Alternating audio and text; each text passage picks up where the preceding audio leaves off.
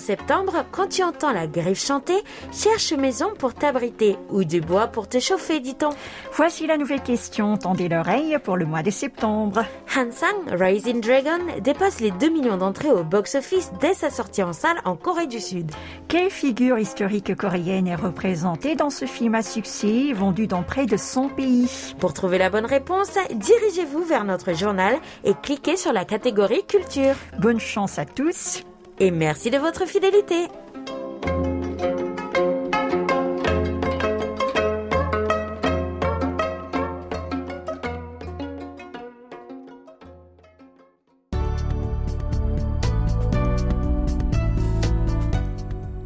L'actualité, la culture, l'histoire, l'économie. Découvrez la Corée sous tous les angles sur KBS World Radio.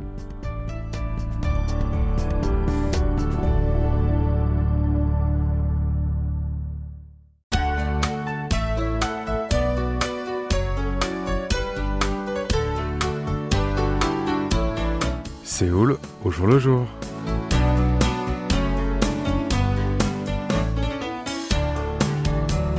Bonjour à toutes et à tous et merci de nous rejoindre pour cette nouvelle édition de votre magazine de société Séoul au jour le jour.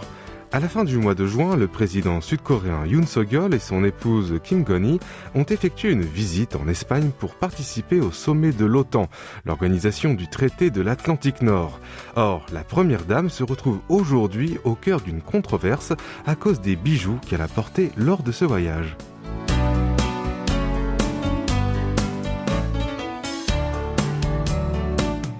Le 30 août dernier, John Yong-gi, député du Minju, le premier parti de l'opposition, a soulevé le fait que trois précieux bijoux de Kim Gon-hee avaient porté durant son voyage en Espagne ne figuraient pas sur la déclaration de situation patrimoniale du président de la République, alors que leur valeur totale frôlerait les 100 millions de won, soit 73 000 euros.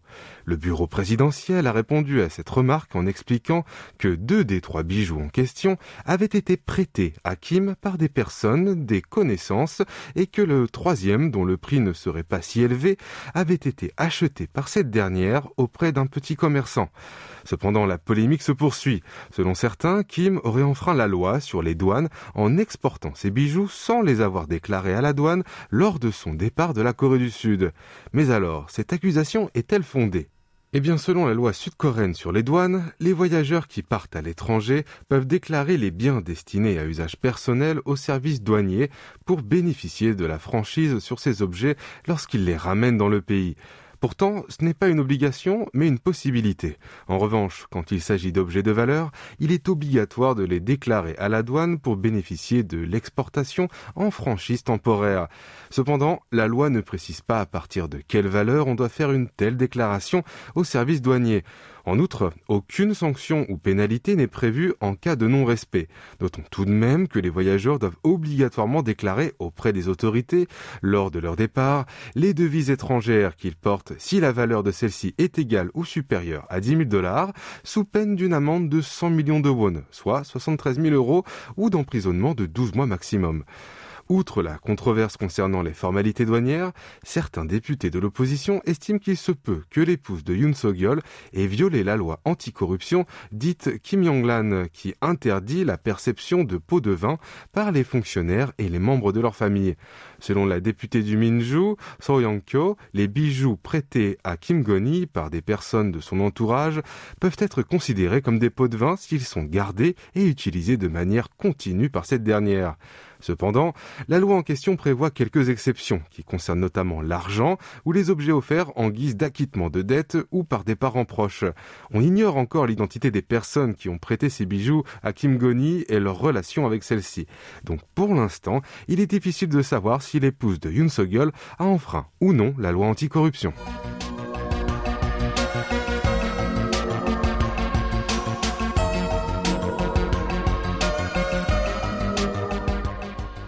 Le 23 août dernier, vers 10h du matin, dans un multiplex situé dans le quartier de Gangnam à Séoul, un étudiant de 26 ans est sorti d'une salle complètement conquis par le film de Han Jelim, Emergency Declaration. Avant de quitter les lieux, il s'est dirigé vers le présentoir situé à côté de la billetterie pour prendre un flyer du film qu'il venait de voir, mais en vain Sur le présentoir se trouvait seulement une douzaine de flyers de Hunt et de Hansan Rising Dragon, deux films sud-coréens qui sont également à l'affiche de ce cinéma. Le jeune étudiant collecte depuis son adolescence des flyers des films qu'il a vus pour mieux s'en souvenir. Pourtant, ces derniers temps, dans les cinémas, il a souvent du mal à trouver ce qu'il lui faut et rentre douille. En effet, depuis le début de la pandémie du Covid-19, les flyers mis à la disposition des spectateurs dans les cinémas sont devenus rares. Auparavant, on attendait la séance du film en feuilletant ses fascicules pour de nombreux films déposés sur le présentoir et ils étaient nombreux à en faire collection. Mais depuis le déclenchement de la crise sanitaire, les distributeurs de films réalisent ces documents promotionnels pour une poignée de leurs œuvres. C'est d'abord parce qu'ils estiment que ces prospectus en libre distribution pourraient favoriser la propagation du virus. En outre, le nombre de spectateurs qui se rendent dans les salles obscures a diminué depuis le Covid-19 et l'impact promotionnel de ces outils s'en trouve réduit. Du coup, aujourd'hui, on en trouve pour à peine deux ou trois films dans le cinéma. Aujourd'hui, certains collecteurs ne rechignent pas à aller dans des cinémas loin de chez eux à la recherche de flyers qu'ils souhaitent avoir ou à fouiner des heures et des heures sur des sites de vente d'occasion. Et pour notre première pause musicale, voici une chanson de Imunse, Kaeli Omion ou Quand vient l'automne.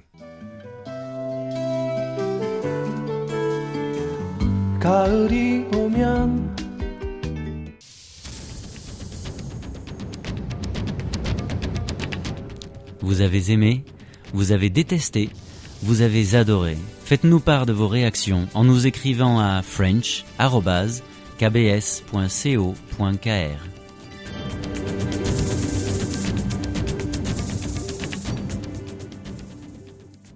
Bienvenue si vous venez de nous rejoindre, vous écoutez Sous le jour le jour en compagnie de Franck Atlani ce lundi 5 septembre.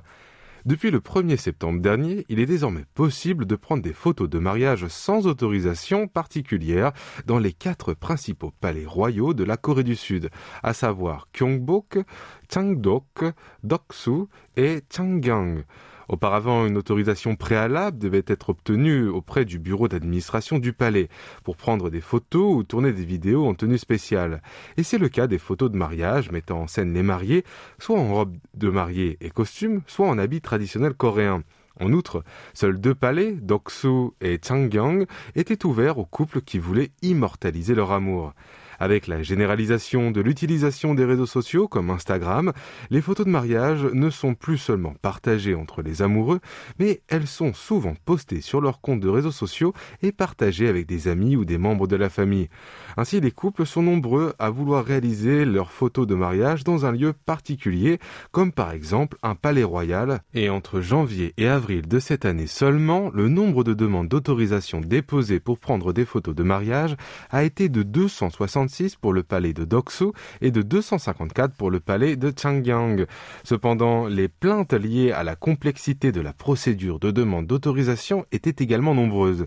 L'administration coréenne du patrimoine culturel, qui assure la gestion et la protection des palais royaux, a fini par modifier la réglementation et a notifié la nouvelle mesure le 15 août dernier pour une entrée en vigueur au 1er septembre. Désormais, les mariés qui viennent se faire prendre en photo dans les palais à Séoul sont considérés au même titre que les touristes qui immortalisent leur visite. Il y a cependant une condition. Le nombre de photographes est limité à une personne et celui des caméras à deux. Au-delà, il faut comme avant déposer une demande d'autorisation préalable au bureau d'administration du palais.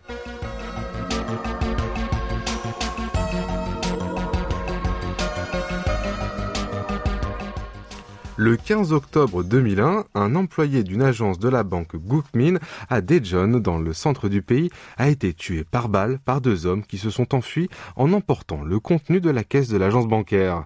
Les malfaiteurs sont restés introuvables malgré une enquête policière longue et poussée. Or, le 25 août dernier, soit 21 ans après, les deux criminels ont été retrouvés par la police. Mais comment cela est-il possible? Eh bien, c'est grâce à l'analyse ADN.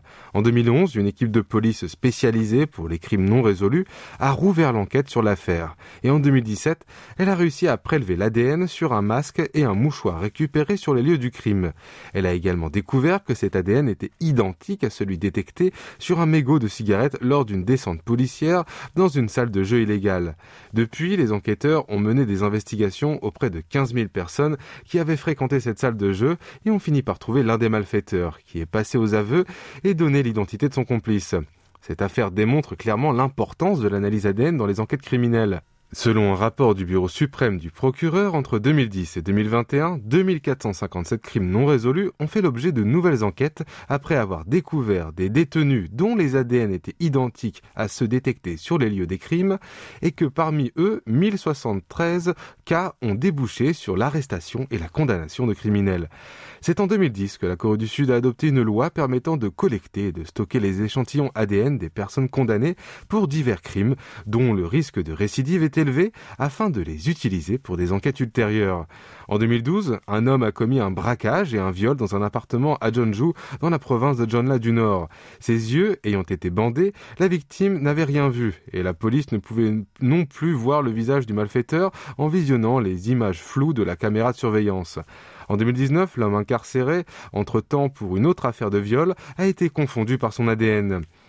Oh Yoon-sang, professeur du département de l'administration policière de l'université Suncheon-hyang, souligne qu'avec le développement de techniques d'amplification génétique, l'analyse ADN est devenue un outil indispensable pour élucider les crimes non résolus, et d'ajouter que la conservation permanente des échantillons ADN des personnes potentiellement impliquées est primordiale.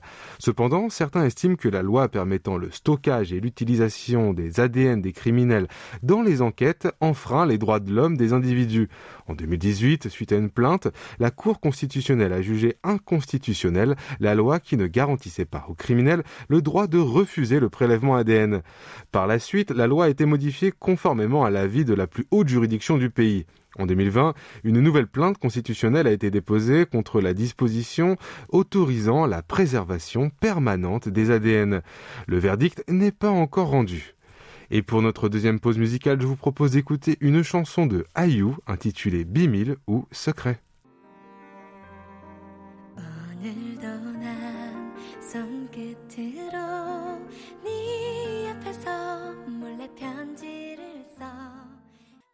À Séoul, près de 3 parents sur 10 n'ont jamais eu recours aux congés qui leur sont destinés, à savoir les congés de maternité et de paternité et le congé parental.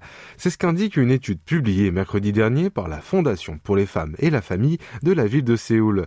Cette étude a été menée entre le juin et juillet auprès de 2000 habitants de la capitale ayant un ou des enfants âgés de 12 ans ou moins.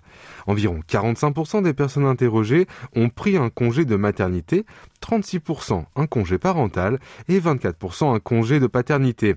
Les 28% des sondés qui n'ont jamais eu recours à ces programmes de soutien parental ont évoqué comme facteur dissuasif la crainte de la dégradation de leur compétitivité au travail à l'issue du congé pour 34% chez les mères et 30% chez les pères, le risque de surcharge de travail pour leurs collaborateurs pour 21% et la diminution de revenus durant la période de congé pour 16%. En outre, 53% des femmes et 44% des hommes ont indiqué avoir été désavantagés au travail ou fait l'objet d'un regard réprobateur des collègues du fait de prendre un congé. Par ailleurs, 83% des parents ont répondu avoir souffert d'un manque de temps personnel après la naissance de l'enfant. Et 85% ont estimé que le recours aux établissements de garde des enfants n'est pas suffisant et que la présence de collaborateurs comme les nounous, des babysitters ou des grands-parents est nécessaire pour faire face aux tâches parentales tout en gardant leur emploi. Ils sont en effet nombreux à quitter leur travail pour s'occuper des enfants.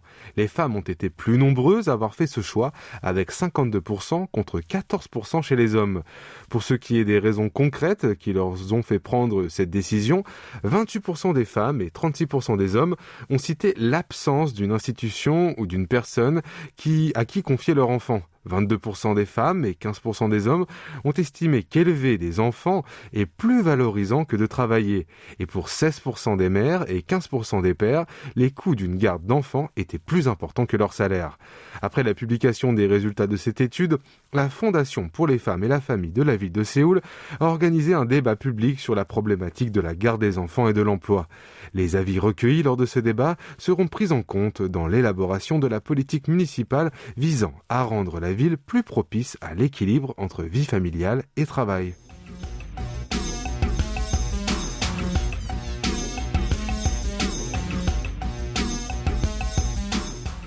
Il n'y a pas que les étudiants qui partent à l'étranger ou ceux qui montent à Séoul pour faire leurs études.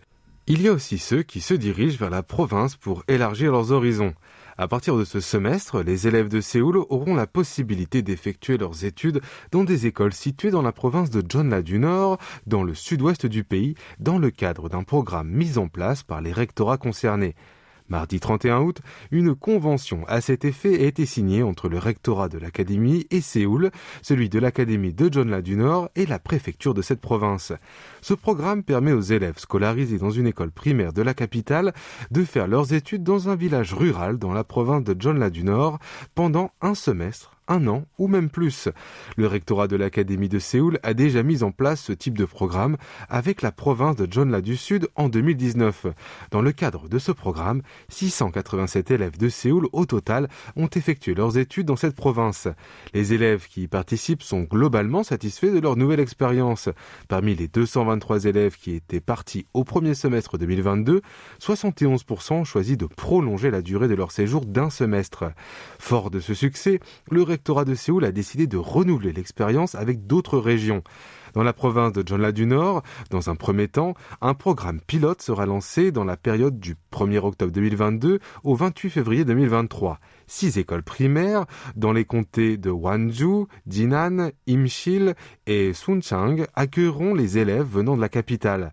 Parmi elles, l'école Jolim, dans le comté de Jinan, est réputée pour son environnement naturel forestier, bénéfique aux enfants souffrant d'atopie, une prédisposition génétique à certaines allergies. De plus, l'établissement propose à ses enfants des mesures, des menus, pardon, sur mesure à la cantine.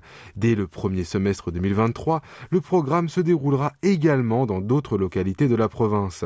Dans un discours prononcé lors de la cérémonie de signature de la convention, le recteur de l'Académie de Jeonla du Nord, So Go Sok, n'a pas manqué de souligner que la ville de Namwon est considérée comme le berceau du Pansori, le chant narratif traditionnel de Corée, et que le comté de Muju est le haut lieu du taekwondo, l'art martial coréen. Le seul souci pour l'instant, c'est l'hébergement. En effet, la plupart des participants souhaitent effectuer leur séjour avec leurs parents au lieu de vivre chez les habitants. Or, dans la province de Jeonla du Nord, les résidences capables d'accueillir des familles ne sont pas si nombreuses. Afin de pallier ce manque, le préfet de cette province, Kim Kwan-yang, a annoncé que trois nouveaux bâtiments résidentiels destinés aux enfants et à leurs parents venant de Séoul seront construits d'ici 2026. Eh bien, c'est le moment de passer le micro à Ijeon pour Focus Asie. Et avant de la retrouver, voici une chanson d'Epiton Project, Tonaja ou Partons.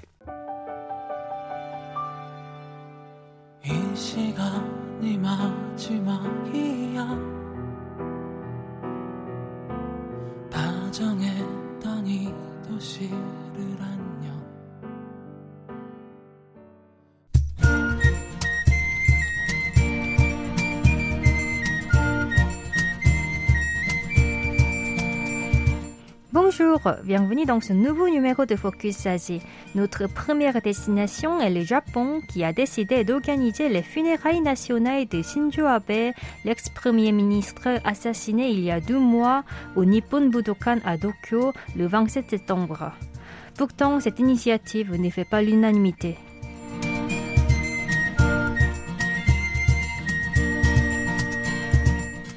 Selon le quotidien Asahi Shimbun, plus de 4000 citoyens se sont mobilisés mercredi dernier devant le Parlement nippon pour protester contre cette cérémonie majestueuse qui accueillera environ 6000 visiteurs.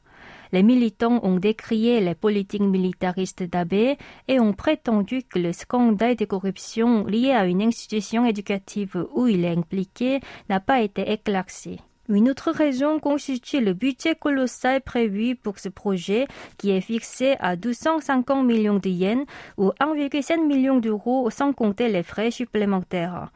D'après un sondage d'opinion mené par le journal Mainichi Shimbun les 20 et 21 août, 53% des interrogés s'opposaient à l'hommage national de l'ancien homme politique, tandis que 30% ont donné une réponse favorable.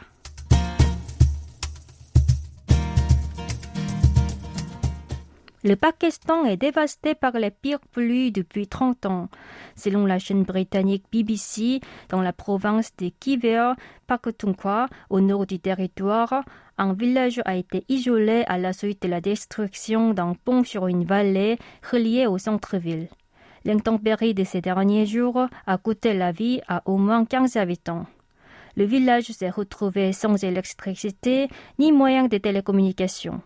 Les riverains isolés ont donc lancé de l'autre côté de la vallée des sacs plastiques contenant leurs messages et des pierres pour demander de l'aide. Ils appellent le gouvernement à restaurer le pont coupé et à envoyer des médicaments et des produits de première nécessité. Plus de 1000 citoyens de ces pays d'Asie du Sud-Est sont décédés, y compris quelques 340 enfants en raison de la mousson qui a commencé début juin.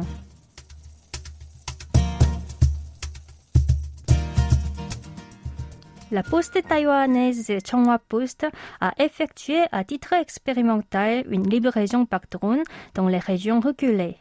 À encore le journal Taipei Times, elle a livré un colis de 25 kg la semaine dernière depuis le canton de Jansi dans le comité de Sinchu au village de Smangus, situé à 1580 mètres au-dessus du niveau de la mer. L'aéronef a parcouru 21,2 km pour atteindre la destination en seulement 45 minutes, alors que d'habitude, plus de 1h40 sont nécessaires en voiture.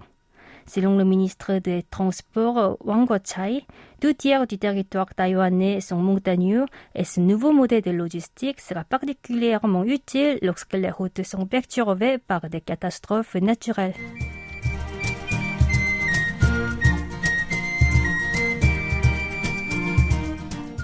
L'Indien Gautam Adani est devenu la troisième personne la plus riche au monde, une première pour un homme d'affaires asiatique. C'est ce que montre le classement de l'indice Bloomberg des milliardaires publié la semaine dernière. Le président d'Adani Group possède une fortune estimée à 137,4 milliards de dollars. Il a détrôné Bernard Arnault, le patron de LVMH, et se positionne ainsi derrière Jeff Bezos, le fondateur d'Amazon. La première place a été occupée par Elon Musk, le PDG de Tesla. Le milliardaire indien a vu son patrimoine exploser de 60,9 milliards de dollars rien que cette année. Son conglomérat agit dans des domaines variés, allant de l'opération des aéroports et des ports à l'exploitation des ressources en passant par la logistique.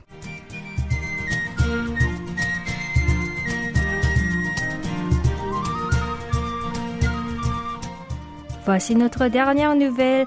Un vendeur de légumes chinois s'est vu infliger une amende exorbitante pour avoir gagné indûment 20 yuan, soit près de 3 euros.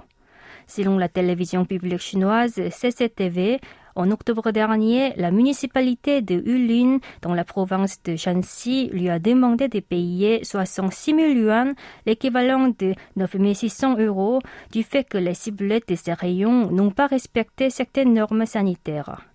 Le commerçant a saisi le gouvernement central en prétendant que cette somme est excessive, alors qu'il n'aurait touché que 70 yuan, même s'il avait vendu tous les légumes en question. Face à une série de plaintes similaires, le Conseil des affaires d'État a lancé une inspection sur ce sujet.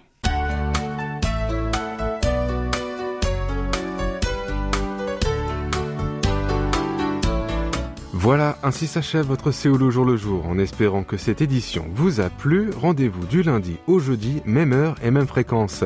C'était Chesoyon à la rédaction, Franck Atlani au micro et au Hayang à la réalisation. Merci de nous avoir suivis et je vous souhaite une excellente semaine.